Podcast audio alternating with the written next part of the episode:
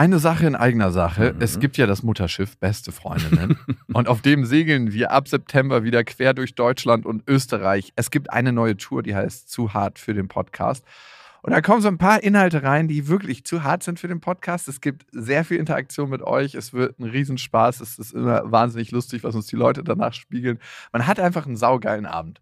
Also wir zumindest. Wir zumindest und hoffentlich auch alle anderen. Wir hatten auch letztes Mal die Erfahrung gemacht, dass beste Vaterfreudenhörer bei der Tour waren und auch sehr viel Spaß hatten. Ja, unbedingt. Und unbedingt. irritiert waren, was wir hier überhaupt machen. ja, ganz Freunde. genau. Es gibt ja Leute, die hören beste Vaterfreunde, die kennen beste Freundinnen nicht. Mhm. Und es wird eine gesunde Mischung. Also sowohl beste Freundinnen als auch beste Vaterfreundenhörer werden abgeholt. Und ihr könnt euch jetzt die Karten sichern. Die Infos findet ihr in den Shownotes und die Karten gibt es auf bestefreundinnen.de. Und es gibt nicht so viele. Also falls ihr überlegt, macht's lieber jetzt. Eisfreiheit. Habe, ich habe lieb.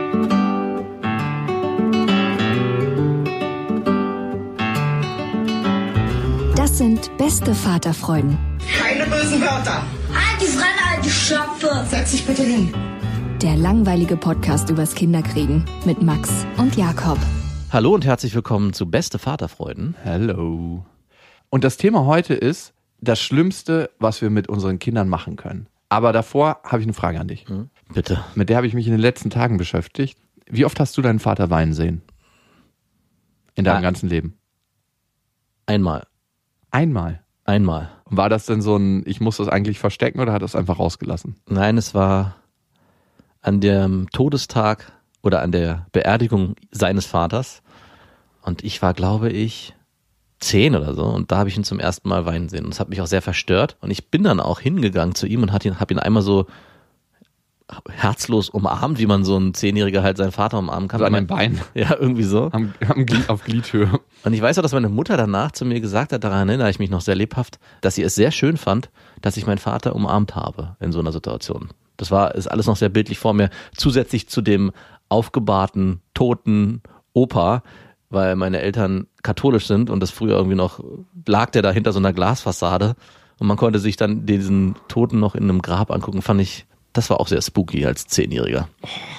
Das muss eigentlich nicht sein. Eigentlich nicht, nein. Obwohl es gibt ja auch, glaube ich, einen Brauch in irgendeinem Land, wo die, die Toten die alle Jahre einmal im Jahr wieder rausholen und gucken, wie der Verwesungsprozess. Den an, ja, die ziehen die an äh, und essen mit denen und so und dann bringen sie sie wieder zurück. Aber die machen die auch Essen so im Mund? Weiß ich nicht. Äh, die haben die Wie bei so der alten Baby-Born-Puppe. Und es ist schon sehr widerlich anzusehen. Also vor allem weiß ich gar nicht, was macht man, wenn der erst gerade so, weißt du, so die, die kritische Zeit sind ja so ein Monat oder so, wo der Verwesungsprozess richtig übel. So ein richtig heißer Sommer, man muss ihn ja, da rausholen und dann im Hochsommer. alle müssen dazu was speisen. Puh, der stinkt wie damals. da hat sich nichts geändert. da greift kein Deo mehr. Und im Gegensatz dazu, wie oft hast du deine Mutter weinen sehen? Einmal die Woche vielleicht oder noch öfter. Krass, dass das so unterschiedlich verteilt ist. Ne? Aber meine Mutter hat auch wirklich, wirklich viel geweint. War wow. das für sie so ein Instrument? Ja, um, sie hat uns mit, der, mit ihrer Trauer aus ihrer Beziehung instrumentalisiert. sie hat sich bei uns, das war immer, Wow, aber sie hat irgendwann hat es geswitcht und sie hat dann auch geheult wegen uns. Jawohl. Wegen mir und meinem Bruder. Ihr wart alt genug, um ihren Männerhass auf euch auch aufzuladen. Ihre Enttäuschung wurde dann irgendwann auf uns übertragen. ihr seid jetzt Männer, ihr könnt meine Männerenttäuschung mittragen. Ich habe meine Mutter sehr oft weinend erlebt. Und mir fällt keine andere Situation ein, wo ich meinen Vater weinend erlebt habe. Nicht eine. Wie oft hast du denn geweint in den letzten zwölf Monaten? In den letzten zwölf Monaten, ich glaube, dreimal vielleicht. Zweimal vielleicht. Wegen was?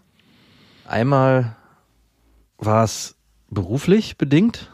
Enttäuschung oder was? nee, es war eigentlich nur Druck. Also so, es war geil. Weil, war es so ein Wutwein? Ja, nicht so richtig. Es war eher Enttäuschung und Wut. Okay. Und so, die Emotionen können nicht anders raus. Das zweite Mal, nee, es war kein Wein, aber es war so, kennst du diesen Druck hinter den Augen, wenn es so kurz davor ist, weil man mhm. sich irgendwie so traurig fühlt und sagt so, aber nein, ich lass es nicht, lass nicht los. Das war, also es ist keine Träne geflossen. Jakob erzeugt keine Emotionen in mir. Das war mit mit meiner Freundin, als wir in einer kritischen Phase waren, also keine richtige, aber wo wir ins Eingemachte gegangen sind und sie geweint hat und ich dann auch geweint. So dachte, okay, hm, jetzt, kennst du das Gefühl? Jetzt passt das gerade. Nee, so, oh Mann, du bist schon ein krasses Arschloch. Also so ein Gefühl war das. Das hast du über deine Freundin gedacht. ja, genau, deswegen habe ich dann geweint. Aus Enttäuschung. du krasses Arschloch. Aber warum warst du so ein Arschloch? Ja, weil ich sehr distanziert war eine Zeit lang und äh, auch sehr, mir sehr wenig Mühe gegeben habe und alles so. Ja, Als selbstverständlich. genau, so ist als selbstverständlich. Es läuft ja alles. Ich muss ja auch nichts mehr einbringen. Ich Der ja, Zug rollt, da braucht man nichts mehr in den Ofen schmeißen. genau. Es geht leicht bergab. Auch die Beziehung. Äh, Und du? Ich habe neulich eine Sache gemacht für einen neuen Podcast. Darüber musste ich weinen. Mhm. Aber darüber kann ich noch nicht reden. Das wird auch eine Überraschung für dich. Ich war letztes Mal kurz davor, ich habe es gemerkt. Ich war mit meiner kleinen Schwester unterwegs. Wir haben über ihre Kinder geredet und sie hat zwei Kinder. Eins ist sechs und das andere ist drei. Ich habe in dem Moment das erste Mal festgestellt, dass sie den gleichen Abstand haben wie wir, also wie ich zu meiner kleinen Schwester. Ja. Und das war ein merkwürdiger Moment und ich konnte es nicht aussprechen. Es wird dann zu emotional. Kennst du so Momente, Hä?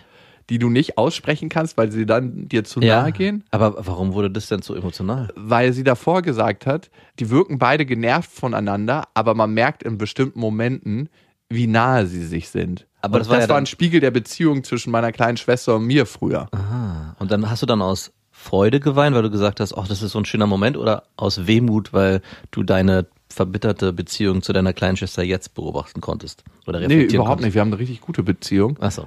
Das war einfach dieses Zeigen von Schwäche und Emotionalität von meiner Schwester. Das wollte ich in dem Moment. Aber es war ein positives Wein gewesen.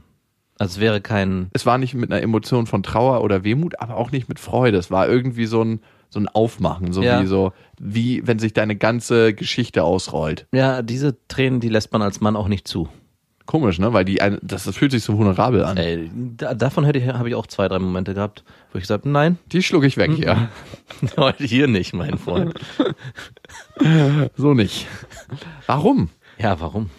Gute Frage. Vor allem auch dann, wenn man nicht beobachtet wird. Also selbst dann fällt es mir schwer. Manchmal auch bei Filmen oder irgendwelchen Geschichten, die ich so lese oder so oder höre oder im Internet sehe, denke ich so, mm -mm, ich bin alleine, aber hier wird jetzt nicht aus Rührseligkeit geweint. Reiß dich zusammen. denn? Falls jemand reinkommt? Ich kann, nein, weiß ich nicht, keine Ahnung. Da ist auch keiner, also selbst in Momenten, wo ich weiß, hier wird keiner kommen, ich werde nicht erwischt werden, denke ich so, mm, mm.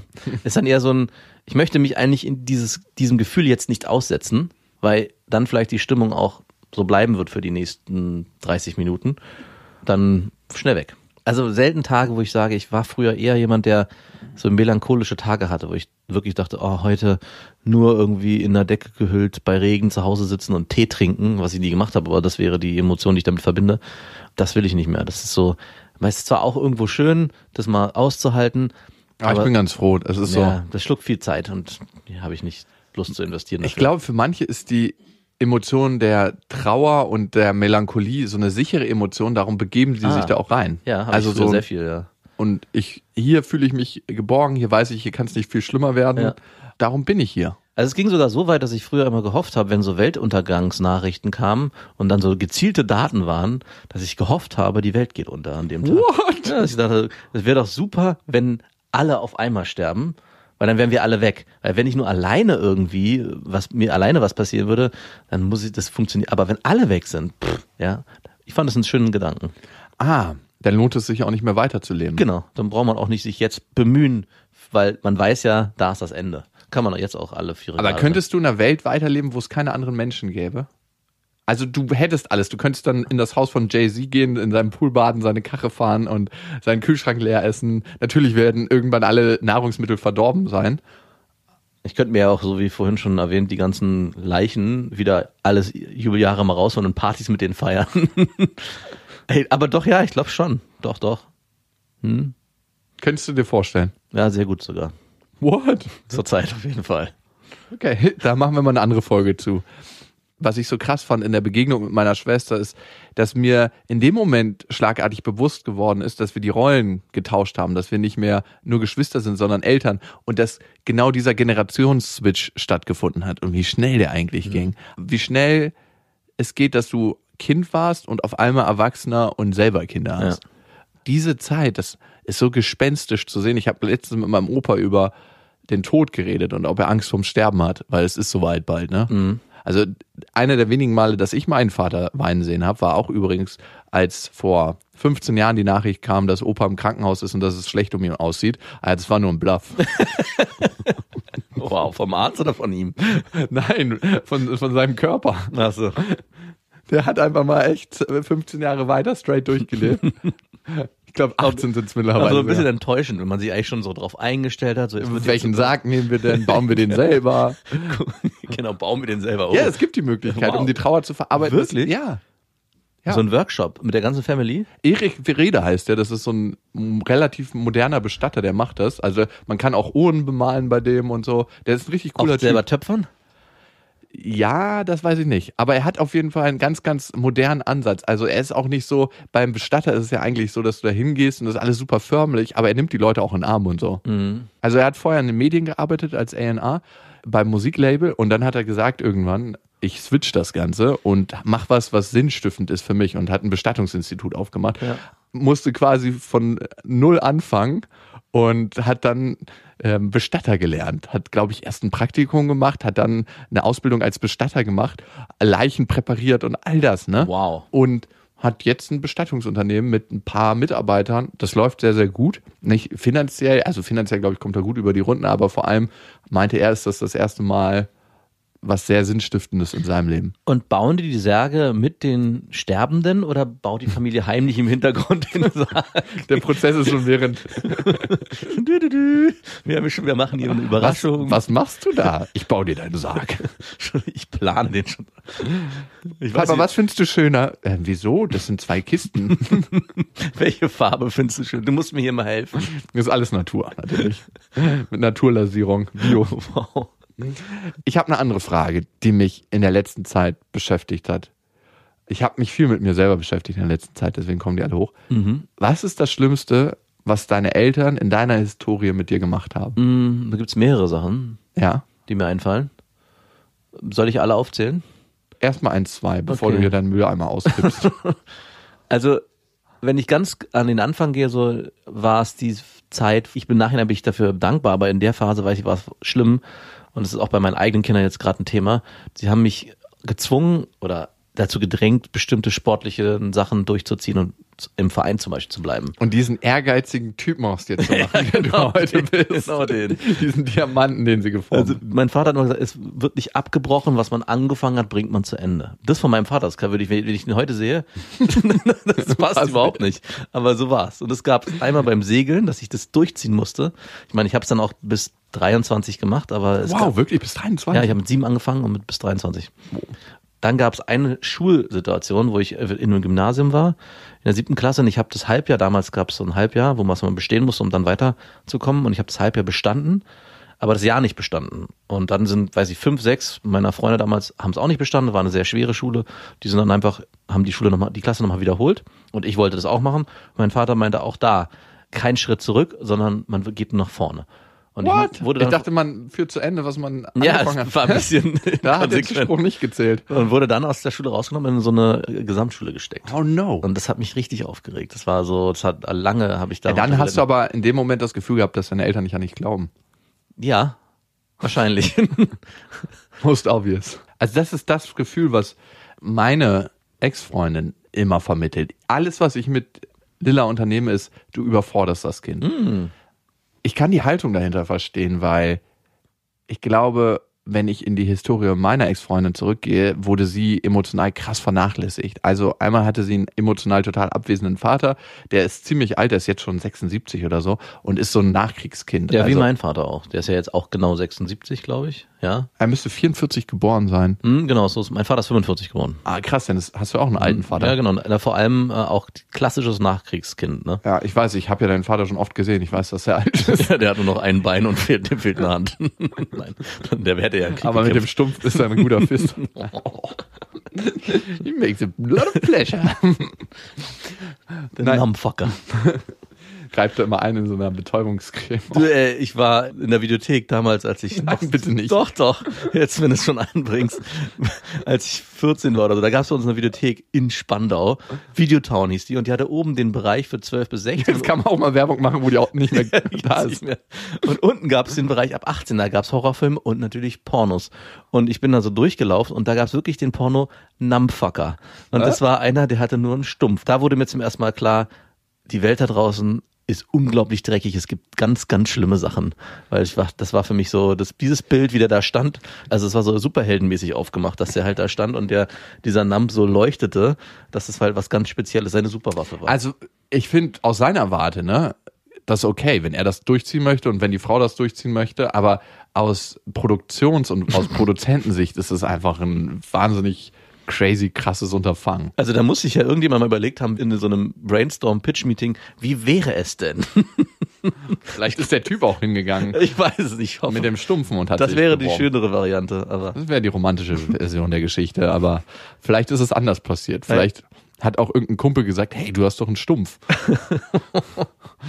aber nichtsdestotrotz ist der Vater von meiner Ex-Freundin immer noch emotional total abwesend. Also der taut jetzt ein bisschen auf bei Lilla. Da merkt man, dass er das nachholt, was er bei seiner Tochter nie gemacht hat, aus meiner Perspektive, was sie mir auch so erzählt hat. Und da habe ich mich manchmal gefragt, ob das schmerzhaft für sie ist, das zu sehen, dass er eine Beziehung mit ihr lebt, die er mit seiner Tochter nie gelebt hat.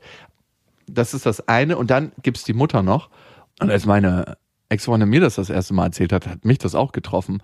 Hat recht früh angefangen, wieder zu arbeiten und hat die Kinder dann bei so Pflegefamilien oh, abgegeben. Pflegefamilien. Also nennt man das so Tagesmütter? Nee, Tagesmutter. Pflegefamilien ist was anderes. Okay. Das wäre äh, Du bist derjenige, der sich da auskennt. Du ja auch über Nacht, über Wochen und Monate. Pflegefamilie ist, ist ja sind gut, aber können auch schwierig sein. Ich habe in der Jugendhilfe lange gearbeitet und viele Kinder, die wir bekommen haben, kamen auch aus Pflegefamilien. Auch überforderte Pflegefamilien. Das ist also immer. Und was ich da so gehört habe, ja, Machen manche dann das des Geldes wegen? Ja, ja, genau, das ist der Grund oft. Also nicht oft, aber es gab in das, was ich erlebt habe, Pflegefamilien, die Pflegekinder genommen haben des Geldes wegen. Wow. Das wird auch nicht so krass gut bezahlt. Ist jetzt nicht, dass mit dem Reich Aber wird. dann muss man richtig billig kochen und alles. Ne? Genau, man, genau, so war es auch. Die haben wirklich nichts bekommen, die Kinder. So, also die, die haben sehr schlecht gegessen, sehr wenig bekommen, mit sehr wenig, ja, und mussten das dann trotzdem immer. Es gibt ja im Jugendamt dann regelmäßig so Kontrollen, also es sind keine Kontrollen, wo einfach besprochen wird, wie geht's dem Kind. Und da mussten dann die Kinder, bis zu einem bestimmten Alter kommt man die da trimmen, dass die die Sachen auch so gesagt haben, wie die Eltern es denen vorher vorgebetet haben. Ja, du, darfst, du darfst es dir nicht so und so sagen und du musst das und das sagen. Und dann irgendwann, so meistens so mit 12, 13, kriegen die so einen eigenen Willen und brechen dann auf und dann zählen dann die Sachen und dann wird, wird das Spätestens da kommen sie Mhm. zu euch. aber Pflegefamilien an sich sind schon was sehr, sehr Gutes. Ich will jetzt nicht, das ist eine Ausnahme, dass Okay. das so passiert.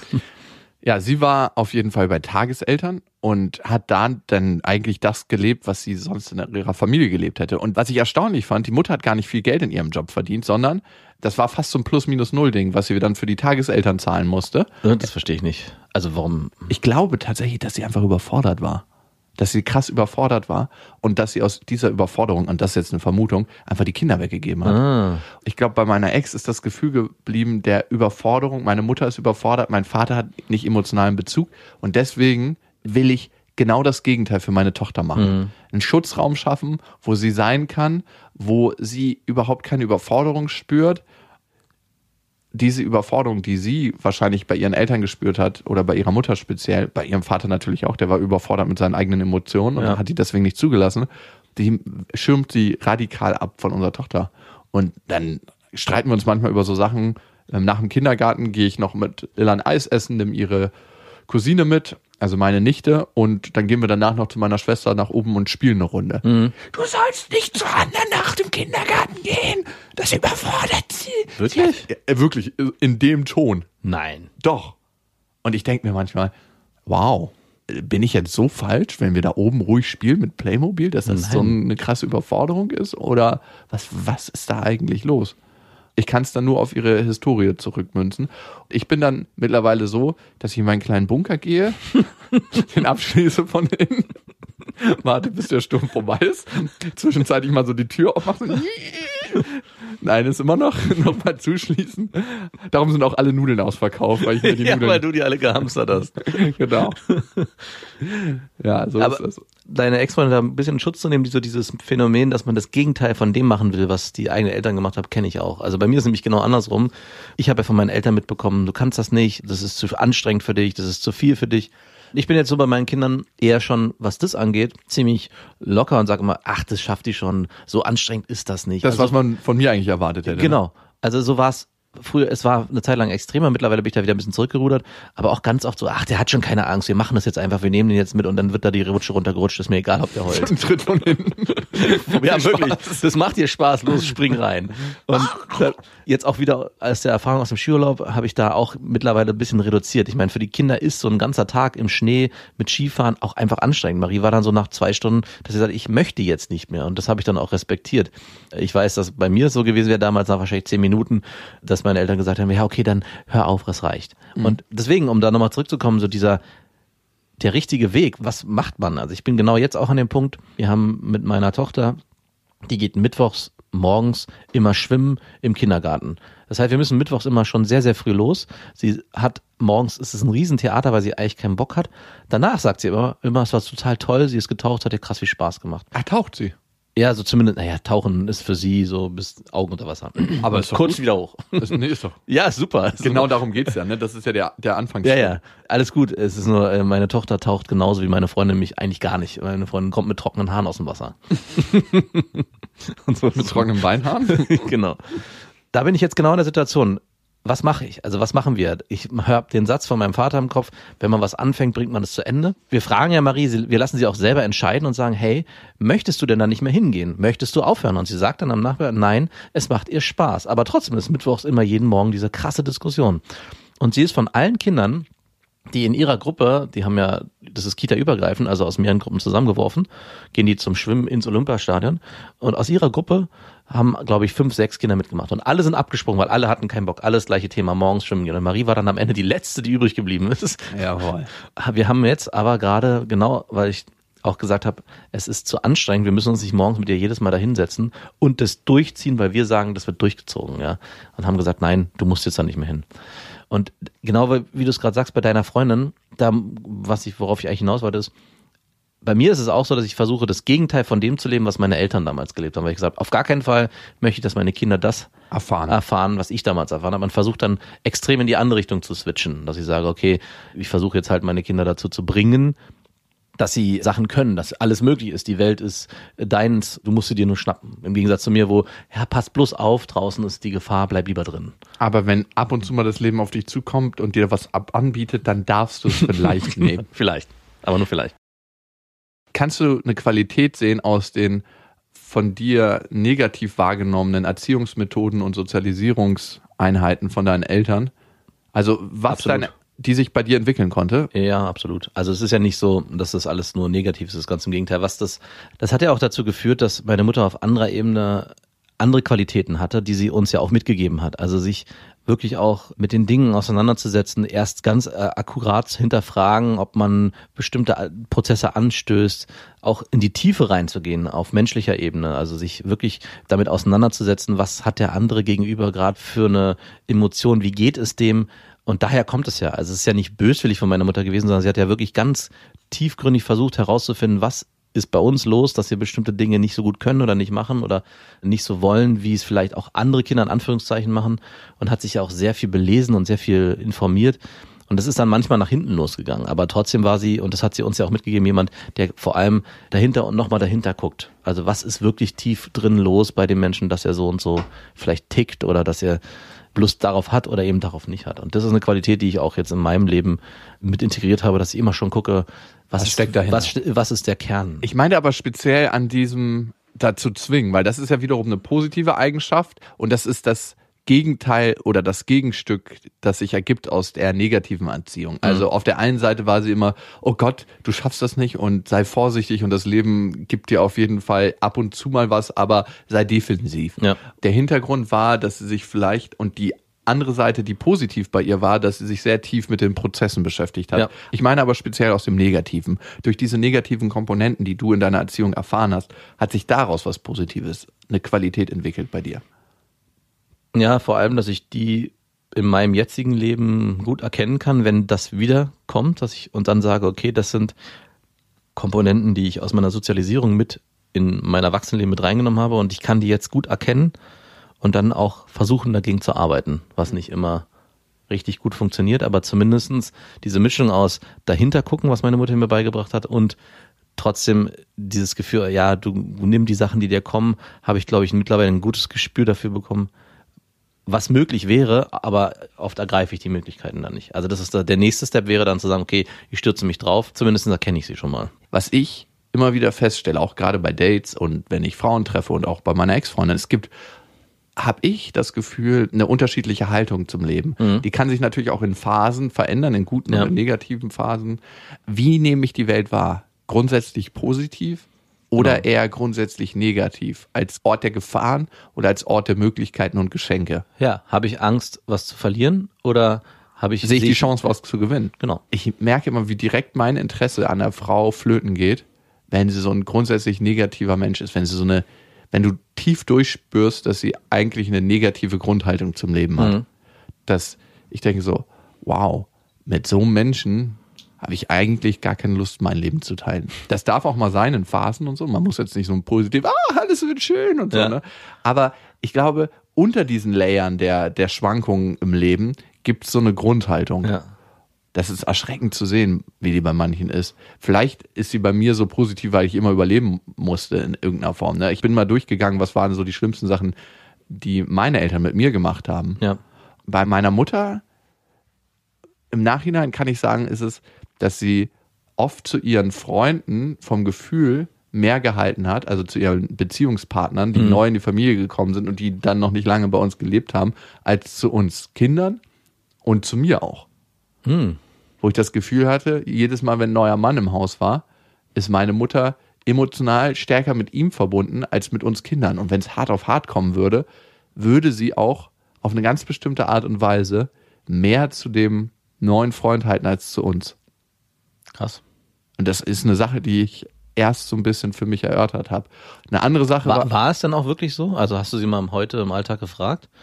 ja, es gab Situationen, wo sich das rausgestellt hat. Also, Also wo sie auch wirklich dann nicht nur Ja, sie hat mir eine Situation erzählt, an die konnte ich mich noch dunkel erinnern. Die hatte einen Freund und der hat, war Künstler und der hat mit uns so ein richtig geiles Boot gebaut. Eigentlich hat er mehr gebaut und wir durften zugucken. es war so ein großes Segelboot und da hat er Äste gebogen und so ein, so ein Bootskorpus gebaut und da drum Leinen geschlagen und das so einimprägniert, damit das geschwommen ist. Es war ein richtig schönes, großes Kunstwerk.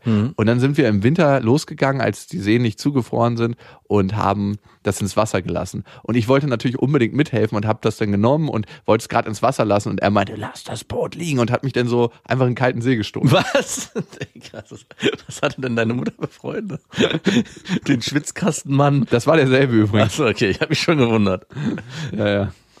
Meine Mutter hat mich dann nach Hause genommen, stinkend sauer natürlich, ähm, auf den Typen und hat mich unter eine heiße Dusche gestellt, weil ich, ich kann es dir vorstellen, als Kind in nassen Klamotten, Mhm. bist am Arsch der Heide und wirst dann in so einen kalten See geschmissen. Ich glaube, ich war noch nicht mal zehn, ich muss so acht gewesen sein oder so. Mhm. Ich habe die Situation als sehr, sehr übermannt wahrgenommen. So, wo ich dachte so, wow.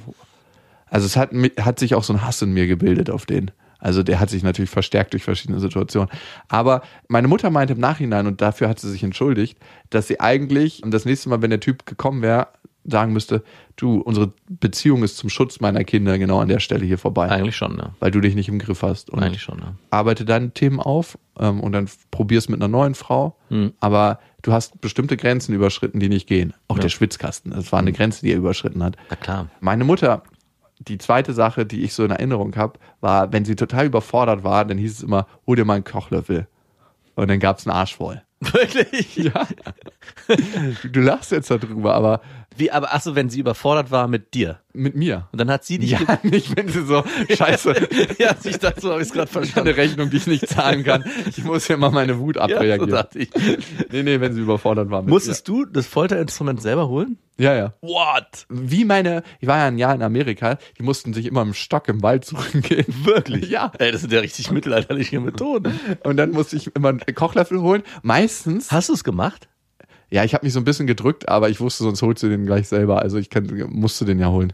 Oh, wow. Dann gab es in 20% der Fälle einen Arsch voll Ja. und in 80% der Fälle nicht. Und ich kann mich noch an meinen letzten Po voll erinnern. Das wurde immer liebevoll Po voll genannt. Mhm, po voll. Klingt wie so ein Pornotitel. Ja, das ist auch ein schöner Tourname. Naja, auf jeden Fall weiß ich noch, dass ich so 12 oder 13 war. Eigentlich schon viel zu alt dafür. Eigentlich schon, ne? 12, glaube ich, war ich. Ich weiß noch, wie ich meine Beine so ganz lang gemacht habe und meinen ganzen Unterkörper angespannt habe, Ja. meine Pobacken so richtig angespannt habe und dann gemerkt habe, wie der Schmerz nachlässt. Weil dieser Kochlöffel ist auf diesen prall angespannten Diesen. Hinterpo immer wieder so bam, bam. Und das war das letzte Mal, dass sie mir einen Po vollgegeben hat, weil ich währenddessen normal mit ihr geredet habe und gesagt habe, du kannst mich jetzt nicht mehr verletzen. Das tut mir nicht weh. Ich spann einfach meinen Arsch an. Mhm, krass. Und ich war ihr irgendwann natürlich auch körperlich überlegen. Und das war so mit zwölf Jahren, dass sie gemerkt hat, es ist eigentlich albern, Menschen, der größer ist als sie, über, ihren, über ihr Knie zu spannen. So, und jetzt holst du mal den Kochlöffel. Und jetzt switchen wir hier mal die Rollen. Aber das würde auch, würde auch erklären, warum du so ein schmales Becken hast. Dein Körper hat wahrscheinlich gelernt, diesem Kochlöffel anatomisch auszuweichen. Hat einfach das Becken nicht mitwachsen Füße, lassen. die man einbindet. ja, genau. Dann habe ich über die Sachen nachgedacht, die mein Vater so gemacht hat. Und das größte Gefühl, das ich zu meinem Vater habe, und da gibt es eine Sache, da muss ich an dich denken, ist, dass er emotional auf eine ganz bestimmte Art und Weise krass abwesend war. Hm. Und das habe ich nie gemerkt. Ich habe mich immer gewundert, warum es manchmal so eine unterschwellige Wut auf meinen Vater Ja. gibt. Das will ich auch nochmal aufarbeiten, auch mit ihm. Das liegt genau daran, also, dass ich so eine Erfahrung mit ihm gemacht habe, dass er eigentlich für mich nicht greifbar war. Und im Gegensatz zu deinen Eltern entwickeln sich meine Eltern zu ihren Themen hin. Also sie konfrontieren sich selbst mit den Themen Ja. und mit den Dingen, die sie mit uns vielleicht ein Stück weit vergeigt haben, was ich auch verstehen kann aus den Situationen, aus denen meine Eltern gekommen sind und in dem Elternhaus, in dem meine Eltern groß geworden sind. Aber ich habe das nie gemerkt. So, du merkst das ja nicht, was normal ist und was nicht Nein, normal ist. Ich glaube, es gibt auch gar nicht so viele emotional präsente Väter, also die, wo du sagst, wow, ja, die sind da. Also und das hat noch nicht mal mit damit was zu tun, dass du jedes Mal über deine Gefühle reden musst, Nee. wenn du aus der Schule kommst, sondern dass du einfach als Kind merkst, dein Vater ist in den emotionalen Momenten, die du als Kind hast, da, aber er schafft es auch, seine Emotionen zu transportieren. Beide Facetten. Mhm. Das ist bis heute bei meinem Vater ein Stück weit so, dass er emotional nicht so wirklich greifbar ist. Also er formuliert das zwar in Worten und er Ja. kann sich sehr, sehr gut ausdrücken, aber es ist so ein bisschen so, als ob das wie so eine Art Roboter ist, in den er reinschlüpft. Und es Jacke, ist nicht er wirklich anzieht, er, es ist der Roboter, der seine Emotionen zeugt. Also ein bisschen kenne ich das aber auch von dir. Ja, voll. Ich habe das Instrument krass übernommen. Ja. Also ich habe mein, ich habe Sprache dafür instrumentalisiert. Okay, ich um korrigiere, ich korrigiere nochmal. Ich kenne das aber auch voll von dir. ich wollte es noch abschwächen, aber ich lasse es ein bisschen mal weg. Nein, also ja, Ja, doch, doch. Ja. Es ist, äh, voll. Ich habe Sprache dafür instrumentalisiert, mich vor meinen Emotionen Ja. zu schützen. Ich kann Emotionen ganz genau aufgliedern Genau. und sezieren, Ja, ich weiß. um eigentlich das nicht fühlen zu müssen, Genau. was ansteht. Ja. I know. Und dein, und dein Vater, du hast es recht, hast recht. Ich habe mich ja auch viel mit deinem Vater unterhalten und habe diese Gespräche auch sehr angenommen. Also auch gerade zur Festivalzeit 2018 waren wir viel auf dem Gelände, haben deinen Vater ja dort gesehen oft. Ich habe mich viel mit ihm unterhalten und das war auch immer sehr, sehr schön. Aber jetzt, wo du es sagst, schwang oder schw schwang immer so eine leichte Distanz mit, obwohl er näher an mir dran war in der Phase als viele andere Menschen bei so emotionalen Themen. Und ich habe das Gefühl, und das, bei dir ist es auch ähnlich, dass es Momente gibt, wo du voll drin bist, aber man hat immer das Gefühl, der könnte auch hier sofort aussteigen, wenn er will. Und so ist es auch ein bisschen bei deinem Vater, weil das Instrument Sprache so nicht perfektioniert ist, aber so elementar benutzt wird, dass manchmal so die Zwischennuancen fehlen. Ich kann es nicht anders beschreiben. Aber es Also bei mir ist es tatsächlich so, dass Sprache mich davor schützt, zu Mhm. fühlen. Es gibt Momente, da bin ich so, super dran an meinen Emotionen, Ja. aber es gibt auch oft Situationen, die ich erzeuge. Also wo ich gar nicht wirklich emotional so drin bin, sondern Ja. die ich mit meiner Sprache kontrolliere. ja, Und das ist gar nichts Bewusstes so richtig, ne, was die Eltern mit einem machen und Nee. was man dann übernimmt und lernt, trotzdem hat es so einen fundamentalen Einfluss auf einen. Und ich habe mich jetzt gefragt, was ist das Schlimmste, was ich bisher mit meiner Tochter gemacht habe? Natürlich. Und ich habe mich gefragt, schaffe ich es, einen anderen emotionalen Bezug zu meinen Kindern aufzubauen? Zu meinem Kind? Ich wollte gerade sagen, was ist hier los? Was ist passiert? zu meinen Ungeborenen. Oder ist es genau, genau ähnlich? Das ist die erste Sache. Und ich habe eine ganz konkrete Sache, die mich ganz schön berührt hat im Nachhinein. Also was ist die schlimmste Sache, die ich bisher bewusst wahrgenommen habe, die ich mit meiner Tochter gemacht habe? Es ist so gewesen, dass meine Tochter wieder mal ihre Nein, das soll Mama machen, nein. Das hatte sie jetzt eine ganze Weile. Es ist jetzt ein bisschen abgeschwächt wieder, aber es war jedes Mal so, ah, fick dich innerlich so. Ja. Dann macht das Mama halt, dann legt dir Mama halt den Latz um, dann macht dir Mama die Ärmel hoch, dann schiebt Mama den Stuhl ran, dann setzt sich Mama auf deinen Kindersitz. Fuck it, ist mir doch scheißegal. Ja. Aber emotional hat es mich getroffen und vor allem hat es eine andere Sache mit mir gemacht. Es war so richtig so, dass es mich auch ganz krass aufgeregt hat. Es gibt bei mir immer eine Mischung zwischen Ärger, der hochkommt, und emotionale Trauer, die Ja. hochkommt. Und das vermischt sich so.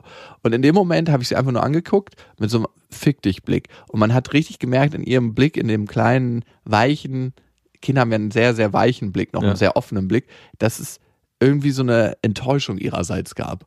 So, so, so ein verunsichert sein, weil sie gemerkt hat, dass Papa total abgegessen ist auf sie. Ja.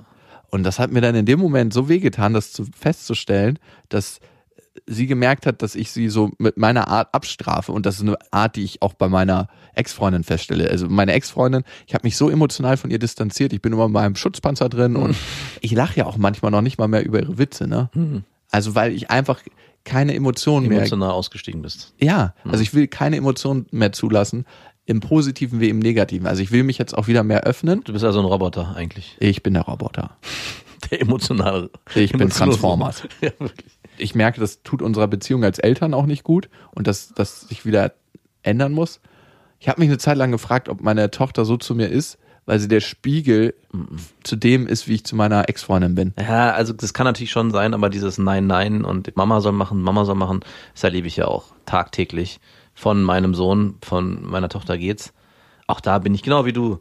Ja, pff, dann bitte, dann soll halt Mama die Hab ich Zahnpasta- weniger Arbeit. Genau, soll doch Mama die Zahnpasta drauf machen, mir doch scheißegal. Am Ende, dann putzt halt nicht die Zähne. Ich bin auch wirklich, man kommt in so einen Modus, wo man denkt, mach doch deinen Scheiß einfach alleine. dann ist die Windel halt vollgeschissen, ist mir doch egal. Weil du gerade gesagt hast, dass dieses Kind, Lilla hätte das gespürt und dadurch ist dann vielleicht auch eine Enttäuschung in ihrem Blick. Weiß ich gar nicht, ob das so ist. Ich glaube auch, es ist gar nicht so unwichtig, dass auch das kleine Kind merkt, Papa ist abgenervt und möchte dann auch nichts mehr von dir wissen, dass es für den Moment auch sein darf. Also ich gibt immer wieder mal am Tag, dass ich sage, ja gut, ey, dann pff, mach doch deinen Scheiß, dann heul jetzt bitte. Mama ist jetzt gerade nicht da, Pech gehabt. Das Erstaunliche ist ja bei uns, wenn Mama nicht da ist, also wenn Dann Mama weg ist, alles. dann ist alles kein Problem. Natürlich. Das, das zeigt mir ja auch, dass es am Ende wirklich ein Kampf ist, den ich irgendwie gefühle. Und wenn ich jetzt dann wieder lesen muss, dass es bei be dieser bedürfnisorientierten Erziehung, das ja auf Instagram gepredigt wird, du musst dann nur mit deinem Kind. Ich so, Alter, lass mich in Ruhe. Das- Ich weiß das alles und das macht man auch. Und aber das Fuck it, das ist nicht in der Praxis umsetzbar. ja, manchmal, ich, das möchte ich sehen, wie so, wie so eine Mutter sagt, sag mir doch, was du dir jetzt gerade wünschst. Dann können wir darauf eingehen und dann ziehen wir uns Das danach Leben die Schuhe fragt dich auch nicht immer, was du dir gerade wünschst. Es legt dir einfach manchmal irgendwelche Zitronen hin und sagt, hier gibt's kein Wasser, du kannst da keine Limonade draus machen. Ja. Ich glaube, um darauf zurückzukommen, ob deine Tochter das spürt, dass du vielleicht auch so abgegessen bist auf deine Ex-Freundin und da so dieser emotionale Roboter bist, das wird in Teilen so sein, aber das Kind darf auch eine, in der Trotzphase, in der es jetzt gerade ist, erleben, dass Papa abgegessen ist, genervt ist und keinen Bock dann hat, sich damit auseinanderzusetzen und, und sich emotional distanziert, weil das ist das, was ich dann auch mache. Wenn ich dann merke, ich habe wirklich keine Lust, mich dann jetzt auch darauf einzulassen, dann ziehe ich mich in dem Moment halt zurück. Ich komme natürlich zeitnah wieder, aber das darf auch mal sein. Und Was muss auch sein. Was heißt denn emotional da sein für dich, für deine Kinder? Also im Alltag heißt es für mich eigentlich, alle Wünsche, die sie so mit sich tragen und so um sich, die sie so in ihrer kleinen Welt haben, zu sehen und auch nicht zu erfüllen im Sinne von, die dürfen, ich will denen immer den, ihre Wünsche von den Lippen ablesen, aber präsent zu sein und auch sie in ihrer Autonomie zu bestärken. Also das heißt für mich emotional da sein. Also Wünsche und Bedürfnisse zu hören Ja. und zu verstehen zu geben. Ich habe verstanden, aber es heißt nicht, dass sie erfüllt werden. Genau. Okay. Und ich bin immer greifbar? Genau, und auch immer greifbar. Also es gibt ganz selten Momente, wo ich äh, Jetzt nicht. ja oder auch einfach irgendwie so abwesend bin, dass ich darauf nicht reagiere, sondern ich versuche schon immer in der Verbindung zu sein, egal in welcher Situation. Also du siehst deine Kinder. ja. Mhm. Ist für mich auch ein großer Teil. Einfach den kleinen Menschen, das kleine Wesen zu sehen, was da steht. Meine Das- Tochter kam ganz kurz letztens runter und meinte, Papa, ich habe jetzt keine Zeit, ich muss jetzt erst die Mütze von meiner Puppe finden und der die anziehen. Da meinte ich, ja klar, komm, wir suchen sie gemeinsam. Ich meine, das ist sowas banal, ich musste los, war krass banal, aber das ist halt die Welt der Kinder und dann ist es halt elementar wichtig. Also dann geht's halt nicht anders. Ach, da, wo du zu spät kamst, meinst du, ne? genau das. Es gibt hier gerade Wichtigeres zu tun. Nicht. Ja, das ist es aber manchmal. Ne? Ja. Jeder in seiner Welt hat ja gerade elementare Aufgaben zu lösen und Probleme. und warum soll unsere Welt immer wichtiger sein als Genau. die Welt der Kinder? Das ist mir genau in dem Moment aufgefallen. Ne? Natürlich ist diese Mütze gerade das Wichtigste, was es gibt. Für uns alle hier gerade. Ja. Also auch für mich. In dem Moment ist es sowas Bescheuertes. Aber wenn ich mich dann in das Kind hineinversetze, das ist halt einfach extrem wichtig, weil was soll denn sonst gerade wichtig sein? Ich kann dieses frische Organ für die Herz-OP nicht transportieren, weil meine Tochter gerade ihre Kindermütze, ihre Puppenmütze sucht und ich musste helfen. Aufgelegt. Der Pieper ist nicht angesprungen, der Transport konnte nicht stattfinden. Aber für mich ist es tatsächlich auch Dasein. Ja. Also sich gar nicht mit anderen Sachen immer beschäftigen, sondern einfach auch mal da zu sitzen und zu gucken. Und wenn es das ist, dass man seine Kinder beim Spielen beobachtet, das ist auch manchmal extrem langweilig, aber Oh ja. zu wissen, dass das Kind dann kommen kann und einem was sagt und ist wieder beschäftigt. Also meine Tochter fängt jetzt gerade an, selbstständig zu spielen. Und ich finde immer lustig, was sie denn vor sich hin brabbelt. Mhm. Oftmals sagt sie, Papa nicht da, aber Mama. wirklich? Ja, wirklich. Geil. Weil ich meine, ich bin ja präsent an den Wochenenden sehr stark und unter der Woche an ein, zwei Tagen. Hm. Aber ähm, Dass sie das so sagt, geil. genau. Und das, das spielt sie mit Puppen auch halt nach. Ne? Also Geil. ich nehme mir sehr bewusst und sehr präsent Zeit, aber in der Quantität ist meine Ex-Freundin einfach öfters da. Ja, klar. Auch durch die beruflichen Reisen, die ich mache. Mhm. Und es ist für mich dann in der Zeit, wo ich da bin, einfach sehr präsent sein. Das heißt nicht, dass ich sie dann in ihrem eigenen Spiel unterbreche, wenn sie selbstständig spielt, aber dass ich zugänglich bin. Um Gottes Willen, wenn das Kind selber spielt, bitte alleine spielen lassen. Voll. Ja, das ist einfach so. Wenn du andere Menschen im Flow siehst, solltest du sie nicht dabei unterbrechen. Na, auf keinen Fall. So wie wir im Flow sein werden beim das war die schlimmste Überleitung zum Podcast, die du je gehört hast. Am 27.06. ist es auf der Insel Lindwerde in Berlin und die Karten und das Line-Up steht jetzt so langsam. Also es kommen immer mehr dazu. Es sind schon mal wieder, wie letztes Jahr, viel zu viele. Also Ja. das Line-Up ist einfach, es explodiert jedes Mal. Ich weiß auch nicht, woher das kommt. Wir fragen befreundete Podcaster und die sagen ja und dann kommt der noch und der noch und der schreibt uns. Das ist echt krass. Auf jeden Fall wird es ein riesen Line-Up geben am 27.06. auf der schönen Insel Lindwerder bei Berlin und Karten gibt's auf dem anderen bösen Schwester-Podcast, bestefreundinnen.de. Wenn ihr gerade uns über eine Podcast-App hört oder über einen Client wie Spotify, Deezer oder iTunes, könnt ihr diesen Podcast abonnieren und auch eine Bewertung hinterlassen. Das freut uns immer sehr. Das hat Iro Enna gemacht und sie schreibt, und je nachdem, was ich gerade brauche, mal Therapie gegen Kinderwunsch und mal Antrieb, ihr seid's. ich glaube, es ist eher Therapie gegen Kinderwunsch oftmals. Denn ihr wisst ja, es gibt kein richtig oder falsch. Erziehung ist einfach anders. Macht's gut. Das waren Beste Vaterfreuden mit Max und Jakob. Jetzt auf iTunes, Spotify, Deezer und YouTube. Der 7-One-Audio-Podcast-Tipp. Hallo, ich bin Lynn. Und ich bin Leo. Ihr kennt uns vielleicht schon vom True Crime Podcast Mord auf Ex. Eigentlich sprechen wir da ja jede Woche über Verbrechen. Aber da gibt es ja noch ein anderes Thema, das die Menschen und uns schon immer fasziniert hat. Die Liebe. Krasse Geschichten, die wirklich passiert sind. Bonnie und Clyde zum Beispiel. Cleopatra und Caesar Oder Diana und Charles. oder halt Camilla. Liebe gibt's bei True Love aber auch nicht nur im klassischen Sinne. Es geht auch um Familie, um die Liebe zum Beruf oder sich selbst oder Freundschaft. Am besten sind ja auch eh die Filme, wo dann am Ende steht, nach einer wahren Begebenheit. Das sind so Geschichten, die kannst du dir eigentlich gar nicht ausdenken. Ja. Und das gibt's jetzt eben als Podcast. Und das Ganze heißt True Love.